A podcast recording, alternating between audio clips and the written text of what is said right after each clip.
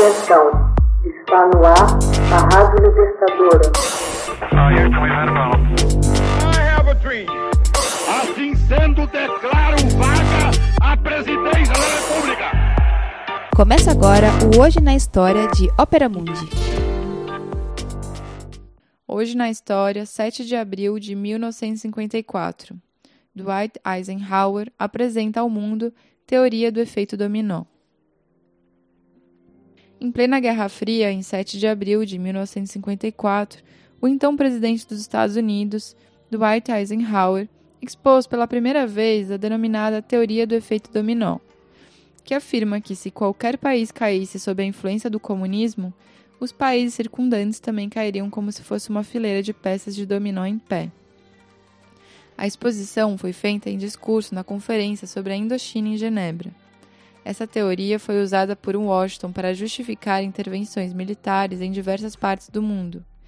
E essa crença levaria os Estados Unidos à Guerra do Vietnã. Referindo-se ao comunismo na Indochina, Eisenhower disse: O que é o princípio das séries de dominós que caem? Você tem uma fileira de peças de dominós em pé. Você derruba a primeira peça e o que acontecerá com a última da fila?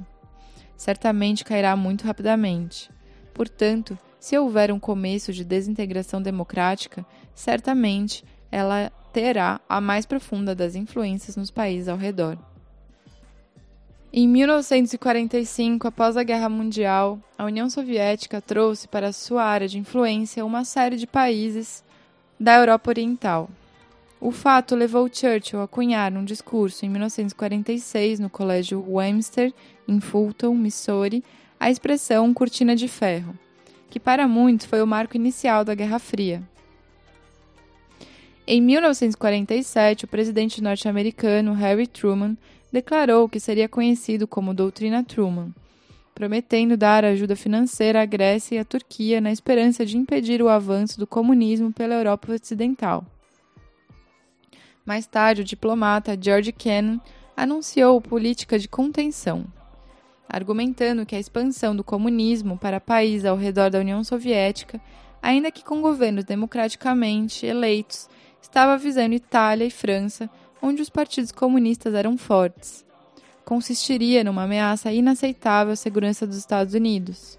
Em 1949, a China tornou-se um país comunista ao derrocar o governo nacionalista republicano na conclusão da longa Guerra Civil. 1927 1949. A tomada do poder da nação mais populosa do mundo foi uma grande perda estratégica do Ocidente. A Coreia também caiu na área de influência da União Soviética. Em 1950, eclodiu uma guerra entre comunistas e republicanos envolvendo tropas da China, ao lado dos comunistas, e dos Estados Unidos, ao lado dos republicanos. A guerra terminou em 1953 com um armistício que deixou a Coreia dividida em duas nações, Coreia do Sul e Coreia do Norte. Em março de 1954, o exército comunista e nacionalista do Viet Minh expulsou os franceses da Indochina, assumindo o controle do que viria a ser o Vietnã do Norte, dando origem a quatro países independentes: Vietnã do Norte, Vietnã do Sul, Laos e Camboja. Eisenhower foi o primeiro a se referir a esses países, segundo ele, ameaçados pelo comunismo. Numa coletiva de imprensa em abril de 1954, sugerindo aquela brincadeira com os dominós. Se os comunistas se consolidarem, estarão encorajados para dominar a Birmânia, Tailândia e Indonésia, todos com importantes movimentos populares influenciados pelos comunistas. Isso daria a eles uma vantagem econômica e estratégica e faria do Japão, Taiwan, Filipinas, Austrália e Nova Zelândia os próximos alvos, afirmou. John Kennedy interveio no Vietnã no começo dos anos 1960, entre outras coisas para manter o dominó em pé. A principal evidência da teoria do dominó foi a chegada ao poder de grupos comunistas em três países do Sudeste, na Ásia, em 1975, após a derrota das tropas norte-americanas o Vietnã do Sul pelo Vietcong, o Laos pelo PAT Laos e o Camboja pelo Khmer Vermelho. Alguns analistas políticos sustentaram que a intervenção dos Estados Unidos na Indochina dera aos tigres asiáticos tempo para consolidarem seu crescimento econômico, prevenindo um âmbito mais amplo do efeito dominó. Outros, mais ácidos, defenderam que o massacre do Partido Comunista Indonésio foi o fator essencial para neutralizar o efeito dominó. Críticos da teoria do dominó defendem que a natureza das guerras indochinesas era nacionalista e que nunca houve uma força monolítica comunista na região. Ao contrário, havia uma forte disputa entre os estados comunistas naquele período histórico.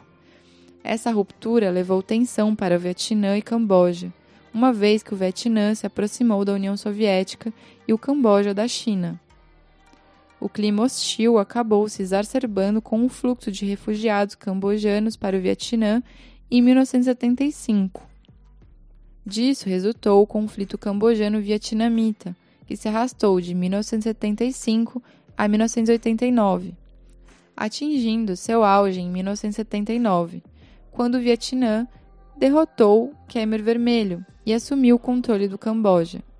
Isso, por seu turno, levou a China a atacar o Vietnã em 1979 na curta Guerra Sino-Vietnamita. Historiadores afirmam que a teoria do dominó foi usada como tática para espalhar a ameaça vermelha e justificar intervenções militares de Washington a fim de assegurar uma sólida posição geoestratégica naquela região. Hoje na História, texto original de Max Altman, organização Haroldo Cerávolo, gravação Michele Coelho, edição Laila Manoeli. Você já fez uma assinatura solidária de Opera Mundi? Com 70 centavos por dia, você ajuda a imprensa independente e combativa. Acesse www.operamundi.com.br/apoio.